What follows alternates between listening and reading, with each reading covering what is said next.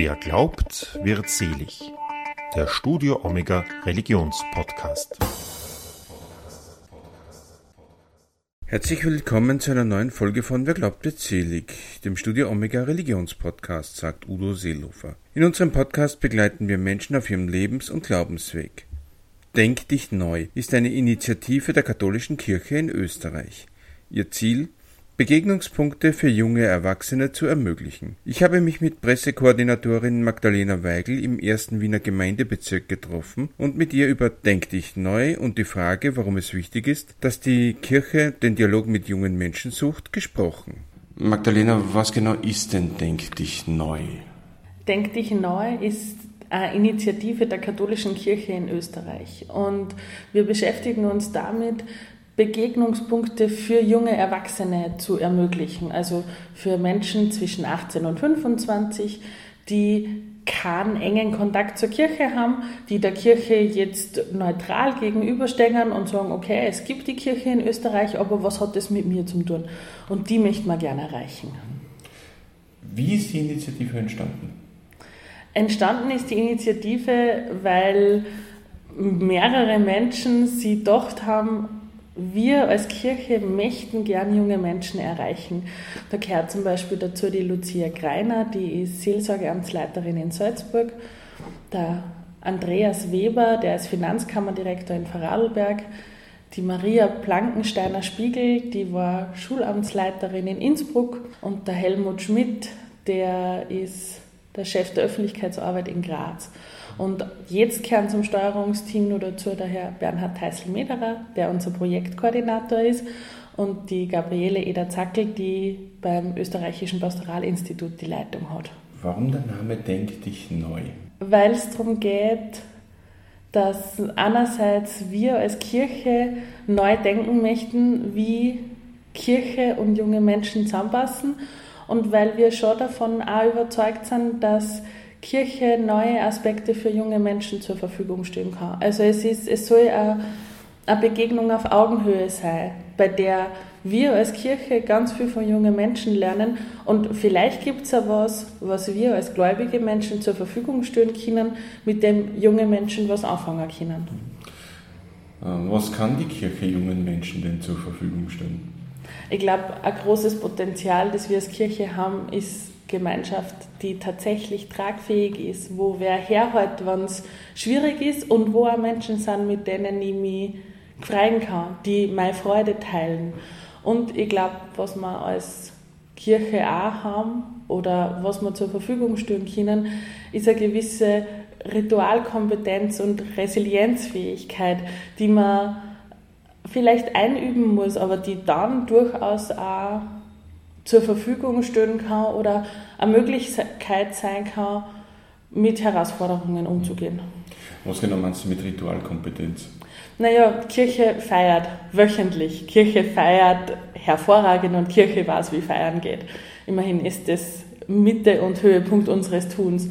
Und Lebensübergänge oder Veränderungen im Leben, wenn ein junger Mensch auszieht, eine Beziehung, die beginnt ernst zu werden, das sind alles Momente, die, glaube ich, wir Menschen feiern möchten, die, die nicht Begleitung im Sinne von, ich brauche, wenn der mir an der Hand nimmt, aber ich möchte gern das greifbar machen, was da passiert und was sich da alles verändert.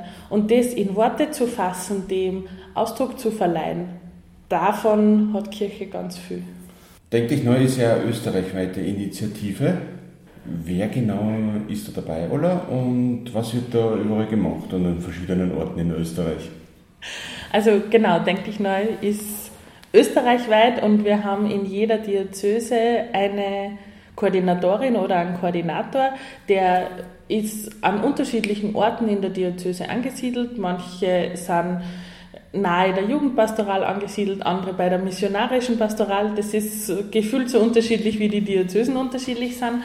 Und die machen gemeinsam mit den Kolleginnen und Kollegen, die in der Diözese arbeiten, Veranstaltungen, die an Orten sind, wo junge Menschen sind, wo es ganz stark darum geht, hinzugehen zu den Menschen und nicht die Menschen zu uns in einen kirchlichen Raum oder in kirchlich geprägte Räume einzuladen, sondern dass wir uns als Kirche auf den Weg machen hin zu den Menschen dort, wo sie leben. Ganz konkret heißt es, vor einer Schule mit dem Kaffeebike oder ins Freibad mit der Walk on Water Challenge.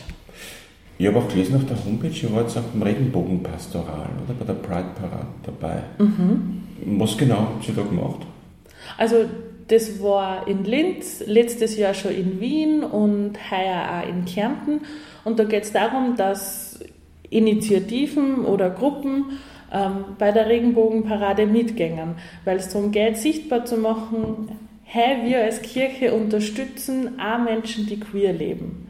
Ganz unterschiedlich, aber wichtig ist, das Zeichen zu setzen, dass wir als Menschen, die zur Kirche kehren, Menschen unterstützen, die auf einer Regenbogenpastoral oder auf einer Regenbogenparade unterwegs sind. Und da gibt es zum Beispiel dann auch die Regenbogenpastoral, aber das ist ja eine österreichweite andere Initiative. Hat es da Menschen gegeben, die sich darüber aufgeregt haben? naja, Kirche ist vielfältig, die Menschen, die in der Kirche leben, sind vielfältig und natürlich gibt es Meinungsverschiedenheiten. Aber was, glaube ich, der große Vorteil ist, wir sind so breit aufgestellt und so gut vernetzt, dass man das im Vorhinein mit den jeweiligen Bischöfen absprechen haben können.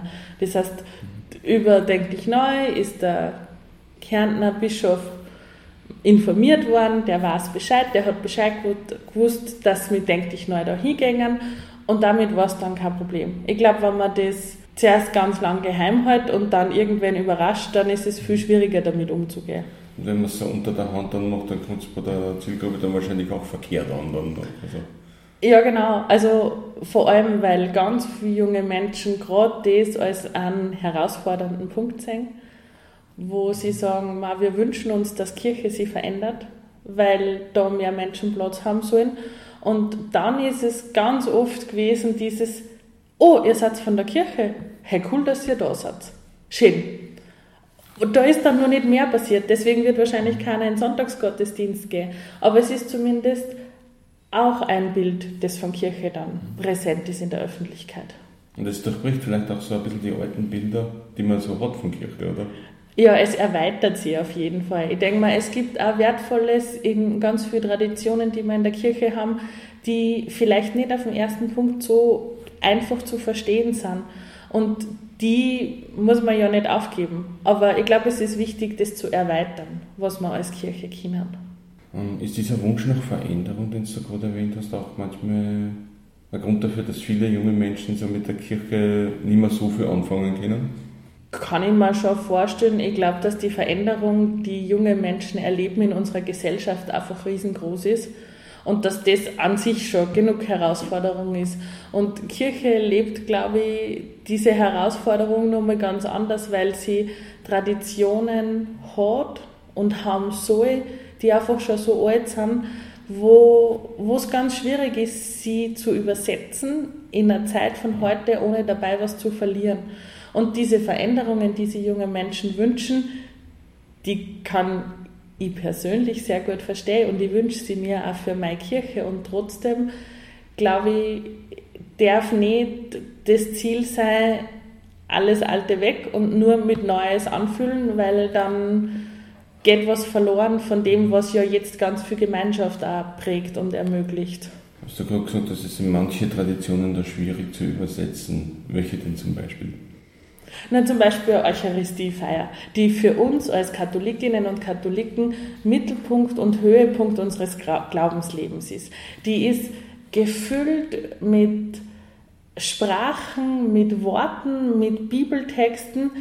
Allein die Fülle von vier Bibeltexte während einer Eucharistiefeier, die alle richtig zu verstehen, die richtig zu kontextualisieren und sie dann womöglich nur in eine Sprache zu übersetzen, mit der 18-Jährige halt was anfangen können, das ist, glaube ich, eine ganz schöne Hammeraufgabe, wenn ich mir denke, letzten Sonntag war das Gleichnis vom Seemann. Ich bin nicht auf einem Bauernhof aufgewachsen. Ich, also, ja, ich habe schon mal Kresse in der Eierschale gezogen mhm. und habe zugeschaut, wie die wächst. Aber mein Leben ist nicht davon geprägt, dass ich abhängig bin davon, dass ein Weizenkorn tatsächlich in die Erde fällt und wächst. Und dieses Gleichnis ist total bildlich aus der Bibel. Und trotzdem wird es eine Herausforderung sein, aus diesem Gleichnis was zu machen, mit dem ich meinen Lebensalltag halt bestreiten kann, der unter anderem geprägt ist davon, dass mein Leben ohne Telefon wirklich, wirklich schwierig war. Und in der Bibel kommt das Handy aber nicht vor. Mhm. Und das ist jetzt ein total plakatives Beispiel, das ist mir schon klar. Ähm, und es sind ja auch noch andere Sachen da bei euch richtig schwer zum Übersetzen, glaube ich, zum Beispiel, dass das mit Brot und Wein nicht nur eine rein symbolische Handlung jetzt ist. Das zum Erklären ist mir auch schon mal schwer gefallen. Also, ja, absolut. Und gleichzeitig denke ich mir, wenn, wenn ein junger Mensch, der jetzt 18 Jahre alt ist, noch nie in einem Gottesdienst war, woher soll er oder sie wissen, dass es üblich ist, dass der Priester ein bodenlanges weißes quasi Kleid tragt und dass die farbigen Streifen die Stola sind und dass sie die je nach Kirchenjahreszeit quasi von der Farbe her verändern. Also da sind schon ganz oberflächlich so viel unterschiedliche und so viel schwierige Aspekte dabei, dass ich glaube, oder ich bin davon überzeugt, dass einfach zum Beispiel Eucharistiefeier mit all dem Wert, den sie für mich als gläubige junge Frau hat, einfach nicht das Erste sein darf, womit ich wen konfrontiere oder was ich wem zur Verfügung stelle. Weil das ist, als würde ich lesen lernen wollen und kriege als allererstes ein dickes Wörterbuch. Naja, hm, ist schwierig, weil ja. da ist der Erfolg oder das, das Kennenlernen dessen halt einfach gleich eine Mörderaufgabe. Da ist dann die Wahrscheinlichkeit, dass man das dann frustriert in die Ecken legt, nach fünf Minuten größer, oder?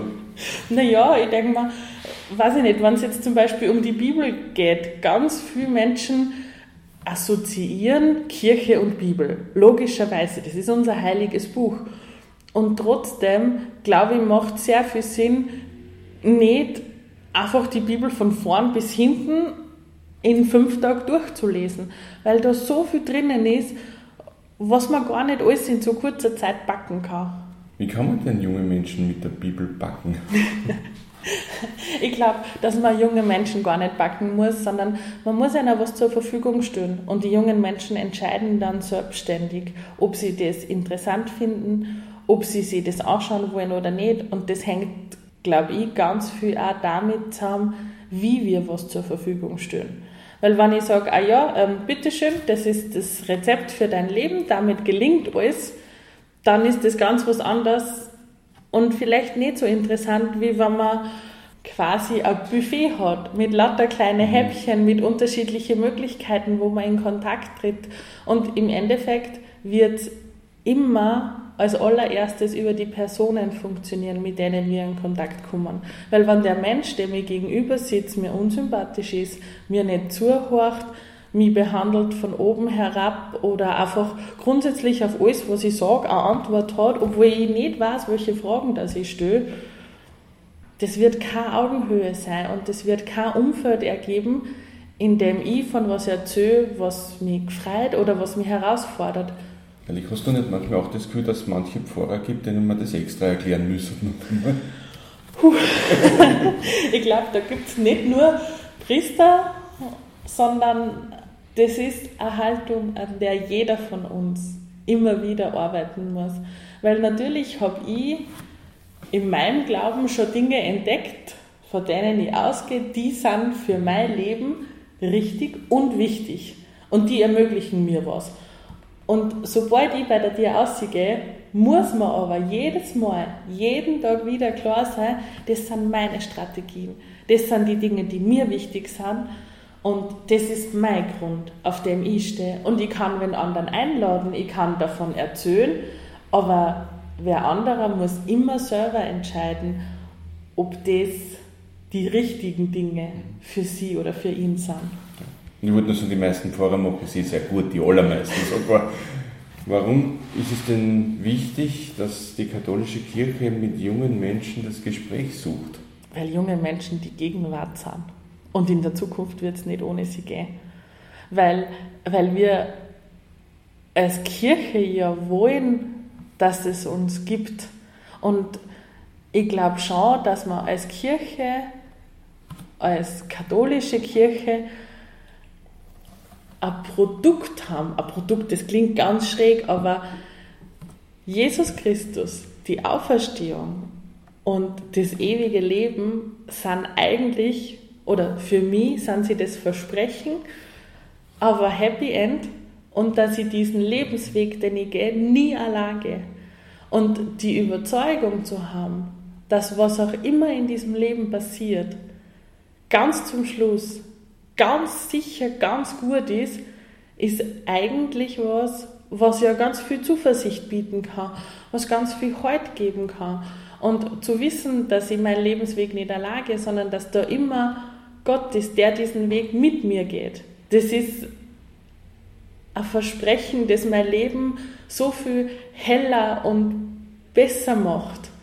Aber die Überzeugung hat in meinem Leben viele Jahre Zeit gehabt zu wachsen und mit der habe ich gehadert als Jugendliche, so wie es glaube ich ganz viele Jugendliche dann und die hat Ups und Downs und die wächst und die verringert sie. Aber das ist eigentlich das Beste, was wir zu bieten hätten. Und ich glaube, das kann schon für Menschen auch eine Sicherheit geben. Und das ist da dann auch ein zentraler Teil davon, dass junge Menschen eben andere junge Menschen im Glauben halt sehen und was es denen bringt? Ich glaube, dass die Gleichaltrigen ein wichtiger Teil sind. Also es geht nicht ohne Gleichaltrige. Und es darf aber auch sein, dass Menschen, die öder sind, die mehr Lebenserfahrung haben, eine Vorbildfunktion einnehmen können. Nicht, weil sie sagen, das ist der einzige Weg, den es gibt, sondern weil sie mit ihrer Lebenserfahrung was zur Verfügung stellen können und ich vielleicht manchen Fehler selber nicht als Ganzes machen muss, um was zu lernen. Kann man dann andere Fehler machen? Richtig, dann haben wir Kraft für was anderes. Und ich glaube vor allem, und das ist schon was, was man bei Denk dich neu merken und was man auch einfach ernst nehmen muss, die Gesellschaft, in der 18- bis 25-Jährige heute leben, ist ganz eine andere als die vor nur 20 Jahren. Und deswegen sind manche Lebenserfahrungen von Menschen, die schon öder sind, wichtig, weil ich von denen was lernen kann und sie werden aber trotzdem nicht alle meine Probleme lösen. Selbst wenn ich das genauso mache, wie die mir das sagen, waren sie in einer anderen Welt. 18, 20, 25 und haben mit dem, was ein jetzt 20-Jährige erlebt, nimmer als 20-Jähriger zu tun. Und diesen Unterschied, den darf man, glaube ich, nicht vergessen, weil ja auch wir als Leute, die wir öder sind als 18, in einer Gesellschaft von heute unsere Herausforderungen finden. Also da kann man vielleicht einen, einen möglichen Weg sagen, aber gehen muss ich natürlich selber einfach. Genau, gehen müssen dann die jungen Menschen selber und ich glaube, manchmal müssen sie die Wege auch selber nur finden. Weil wir als Kirche, wir kennen Jesus als den Weg, die Wahrheit und das Leben, aber das ist nicht der einzige Weg, wie man heute ein Leben leben kann, das aus dem Glauben kommt, das auf dem Glauben basiert oder in dem der Glaube eine Rolle spielt, sondern die Wege sind so vielfältig, wie die jungen Menschen sind. Und das selber finden gehört eh auch dazu, zum, zu, zur eigenen Entwicklung. Ja, ich glaube notwendigerweise. Und ich finde es eigentlich schön, dass wir als Kirche die Möglichkeit haben, junge Menschen zu begleiten, wann sie auf diesem Weg unterwegs sind und mit einer gemeinsam die Fragen zu stellen, die sie haben. Und dann zu sehen, wie junge Menschen ihr Leben meistern, weil die Erfolge feiern, die wer anderer vielleicht gar nicht feiern hätte können.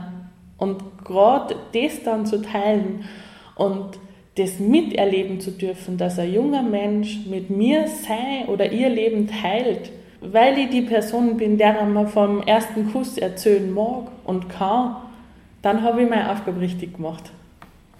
Macht dann auch stolz, gell? ja, auf jeden Fall. Und es ist ja auch, also, weiß ich nicht, die Geschichte von meinem eigenen Liebeskummer erzähle ich euch nicht, aber wenn wer anderer mit Liebeskummer kommt, dann kann ich den zumindest insofern verstehen, dass ich meinen eigenen Liebeskummer erlebt habe.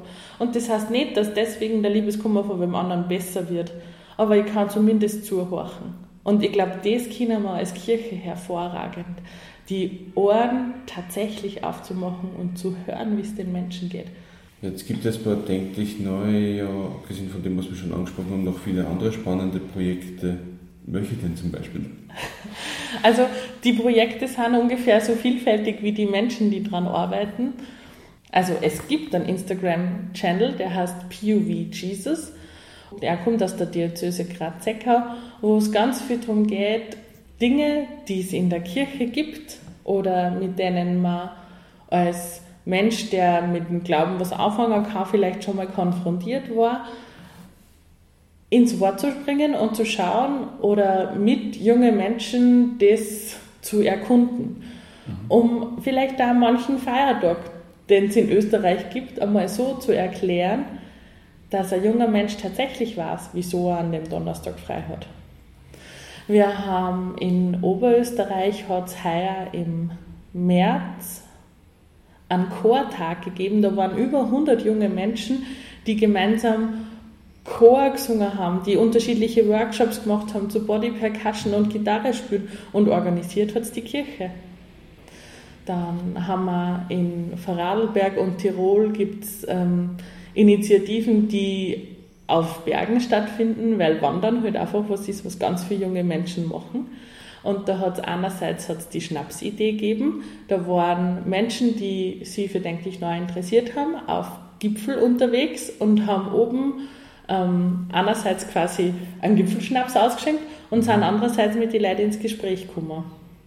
Und dann gibt es natürlich das Kaffeebike. Das hat irgendwie ja. im Namen, was es ist. Es ist ein Fahrrad, auf dem eine Kaffeemaschine montiert ist. Und mit dem sie einfach in die Fußgängerzone zu stören, vor eine Schule zu stören oder vor die Uni, wann im Herbst wieder Uni-Start ist. Und die Menschen einfach einen Kaffee zu geben, ist tatsächlich was, was bei ganz vielen Leuten zu der Frage führt, hä, wer seid ihr? Und andererseits, wieso kriegen wir jetzt einen Kaffee von euch? Und dann ist das Ergebnis, boah, Kirche ist da und ist einfach nur da, mit mir zu plaudern und mir einen Kaffee zu schenken. Eine total coole Möglichkeit, mit Leuten in Kontakt zu kommen. Weil die sehen, oh, da ist nur wer und für die bin ich wichtig was du vorher Oberösterreich angesprochen hast. Ich glaube, es hat auch ein Escape Room im Linzer Mariendom gegeben, oder? Ja, den gibt es immer noch. Den gibt es immer noch, ja? Ja. Wie ist der so? ich habe ihn selber leider noch nicht gespielt, ist sie noch nicht ausgegangen. Aber er ist, er wird, er ist quasi ausgebucht. Also, mhm. ich glaube, laut Statistik waren es auf jeden Fall über 100 Gruppen an Jugendlichen und jungen Erwachsenen, die den schon gespielt haben. Also sehr beliebt, kann man sagen. Absolut, funktioniert hervorragend und ist zum Beispiel bei dieser Escape Room ist auch eine Kooperation mit dem Land Oberösterreich, die das gemeinsam machen. Also wo man sieht, Kirche begegnet nicht nur junge Menschen, sondern Kirche, die ja dann auch aktiv dort Gesellschaft gestaltet, wo sie ist, beziehungsweise nicht die Kirche des Gebäudes, sondern die Menschen, die für die Kirche arbeiten, die damit einen Impact haben auf alles, was rund um sie passiert. Hast du gerade gesagt, dass Kirche gestaltet aktiv Gesellschaft, wo sie ist. Warum ist das wichtig? Dass wir als Kirche Gesellschaft ja. gestalten. Ich glaube, das ist deswegen so wichtig, weil wir ein Menschenbild haben, das grundsätzlich vom Besten ausgeht. Wir glauben ja als Christinnen und Christen tatsächlich, dass Gott in jedem von uns abbildmäßig da ist. Und dass du, wenn du mir gegenüber sitzt, dann bist da nicht nur du, sondern da bist du und da ist Gott. Und mit diesem Bild eine Welt zu gestalten, müsste zwangsläufig dazu führen, dass da ganz viel Gerechtigkeit ist, dass da ganz viel Achtung voreinander ist, dass da voll viel Wertschätzung ist und dass alle Menschen mit ihren Stärken und vor allem mit ihren Stärken Platz haben. Weil, dass wir Menschen Schwächen haben, das wissen wir alle. Jeder hat seine eigenen Special Effects und die sind manchmal ganz wichtig und manchmal sind sie lustig und manchmal sind sie lästig, aber erst durch das, dass die alle beieinander sind, können wir eine Gesellschaft gestalten, in der auch alle Menschen Platz haben. Und ich glaube, dass man da als Kirche, wenn wir das ernst nehmen, was in der Bibel steht, dass ich mich selber lieben muss, dass ich Liebe zu Gott auf die Füße stellen muss, damit ich dann, wer auch immer meine nächste Person ist, lieben kann. Wenn ich dieses Dreifachgebot ernst nehme, dann hätte man vielleicht eine Chance auf eine Welt, in der Frieden herrscht und wo möglichst viele Menschen eine möglichst faire Chance haben, ein glückliches Leben zu führen. Was sagt man denn, wenn man als Kirche jetzt aktuell Gesellschaft aktiv gestalten will, was sagt man da den Menschen, die sagen, Religion sollte eher Privatsache sein? Und auch denen, die sagen, es gibt so viele Religionen, warum gerade jetzt die katholische Kirche? Also ich bin katholisch, weil mich meine Eltern katholisch erzogen haben. Und ich bin ihnen sehr dankbar dafür. Und ich glaube, dass das Entscheidende nicht ist, ob ein Mensch jetzt religiös ist oder gar welche Religion das er lebt, sondern das Entscheidende ist, dass wir einander mit Achtung begegnen. Und wenn, wenn mich wer fragt, ob er katholisch werden soll oder wieso gerade katholisch, dann kann ich immer nur von dem erzählen, was ich erlebt habe. Und ich habe mit der Kirche halt einfach mega viel coole Sachen erlebt. Ich habe einen Heimatpfarrer gehabt, dem sein Credo war, ja, probier's, mach, wirst das schon sehen und wenn du was brauchst, dann sagst du das. Und allein diese, diese Einstellung erleben zu dürfen, als junger Mensch mit der aufzuwachsen, führt halt dazu, dass ich so viel Positives mit der Kirche erlebt habe, dass ich der Überzeugung bin, dass das auch für andere geht. Dann hast es noch nicht, also ich kann dem anderen eh nicht meine Jugenderfahrungen zur Verfügung stellen. Aber ich kann mein Bestes geben, damit Kirche ein Ort ist, wo wer anderer das auch erleben kann. Und auch, dass man quasi die Möglichkeit hat, was auszuprobieren und trotzdem ein Sicherheitsnetz hat im Hintergrund. Ja, genau. Dass die eigenen Erfahrungen, die muss man ja selber machen. Aber dass sie in einem Rahmen passieren, wo Menschen wollen, dass ich erfolgreich bin und wo sie mir helfen, wenn ich Hilfe brauche. Und wenn es jetzt ganz konkret um Religionsgemeinschaften geht, denke ich, neu ist immer wieder ähm, ökumenisch unterwegs. Zum Beispiel die Festivalseelsorge ist ja ein riesengroßes ökumenisches Projekt. Und ich glaube, dass es gerade im Leben von jungen Menschen, die keinen explizit nahen Bezug zur Kirche haben, ist der Unterschied zwischen katholisch und evangelisch, den wir kennen und der seine, dieser Unterschied ist wertzuschätzen. Aber im alltäglichen Leben für Menschen, die mit der Kirche nichts zu tun haben, ist der Unterschied wirklich gering. Und der ist auch nicht wichtig. Natürlich ist es entscheidend für uns als gläubige Menschen, aber auf meinem Kopf steht nicht katholisch. Und wenn mich wer anderer sieht, der mich nicht kennt, dann sieht der nicht, oh, da steht katholisch auf der Stirn, sondern dann sieht der hoffentlich eine junge Frau, die ihn anlächelt. Und warum ich lächle, ist meine Sache. Solange das Lächeln ihm gegenüber bewusst ist, habe ich damit meinen ersten Auftrag schon erfüllt. Welche Zukunftspläne gibt es denn für Denk dich neu? Wir beschäftigen uns ganz viel damit, dort, wo wir jetzt gerade sind, möglichst viel Gutes zu tun. Grundsätzlich ist darauf ausgelegt, dass es, denke ich, neu auf jeden Fall noch länger geben soll. Aber wir erleben auch, dass der Wechsel derer, die da hauptamtlich Ressourcen dafür haben, dass der total groß ist. Dass, da gibt es ganz viele Menschen, die unterschiedlich lang, unterschiedlich viel Arbeitsstunden da drin investieren können. Und wie sich das entwickelt, das weiß ich eigentlich noch nicht. Also ich hoffe, es gibt es nur ganz lang und wir verändern nur ganz viel. Wie lange gibt es, denke ich, neu eigentlich schon? Also offiziell ausgegangen sind wir Ostern 2022. Ausgelegt ist die erste Runde auf drei Jahre. Also wir sind jetzt quasi Halbzeitparty. Und wie es dann weitergeht, wissen wir noch nicht, weil ich glaube, dass das Anliegen das, denke ich, neu hat. Nämlich Kontakt- und Beziehungspunkte zu eröffnen für junge Menschen, die der Kirche neutral gegenüberstehen und sie aber nicht kennen, dieses Anliegen wird es nur ganz lang geben und das muss nur ganz lang geben, damit es uns als Kirche nur ganz lang gibt. Aber ob das dann, denke ich, neu heißt und wer dann genau die handelnden Personen sind, das muss die Zeit sagen. Also ich denke, das Anliegen wird sogar so lange geben, solange es Kirche gibt. Hoffentlich. Ja. Wenn ich mich jetzt dafür interessieren bei euch mitmachen möchte, wo kann ich mich anmelden? Also dann schaust du am besten auf die Homepage und schaust du mal, welche Veranstaltung das da gefällt, wo es dich vielleicht interessiert. Und sonst kannst, denke ich, neu auf Instagram folgen. Da siehst du auch, was so los ist, nämlich auch, was so die kommenden Veranstaltungen sind. Und wenn du ganz konkret was suchst, wo du Kirche begegnen kannst, dann schreibst du uns am besten eine E-Mail und wir vermitteln da eine Person, die sich bei dir in der Nähe dort, wo du bist, am besten auskennt. Den Link zur Homepage werde ich dann auch in die Show Notes von der Podcast-Folge dann geben. Liebe Magdalena, ich denke, das war ein super Schlusswort. Danke, dass du die Zeit für das Gespräch genommen hast. Voll gerne, es war mir eine Ehre. Super, das freut uns. Danke. Das war Wer glaubt wird selig, der Studio Omega Religionspodcast für heute. Wenn Ihnen diese Folge gefallen hat, dann empfehlen Sie uns weiter, erzählen Sie Ihren Freunden und Ihrer Familie von uns und folgen Sie uns auf Facebook, Instagram oder auch auf Twitter. Informationen zu Denk dich neu gibt es unter denkdichneu.at. Dann bleibt mir nur noch, mich zu verabschieden. Auf Wiederhören und bis zum nächsten Mal, sagt Udo Seelhofer.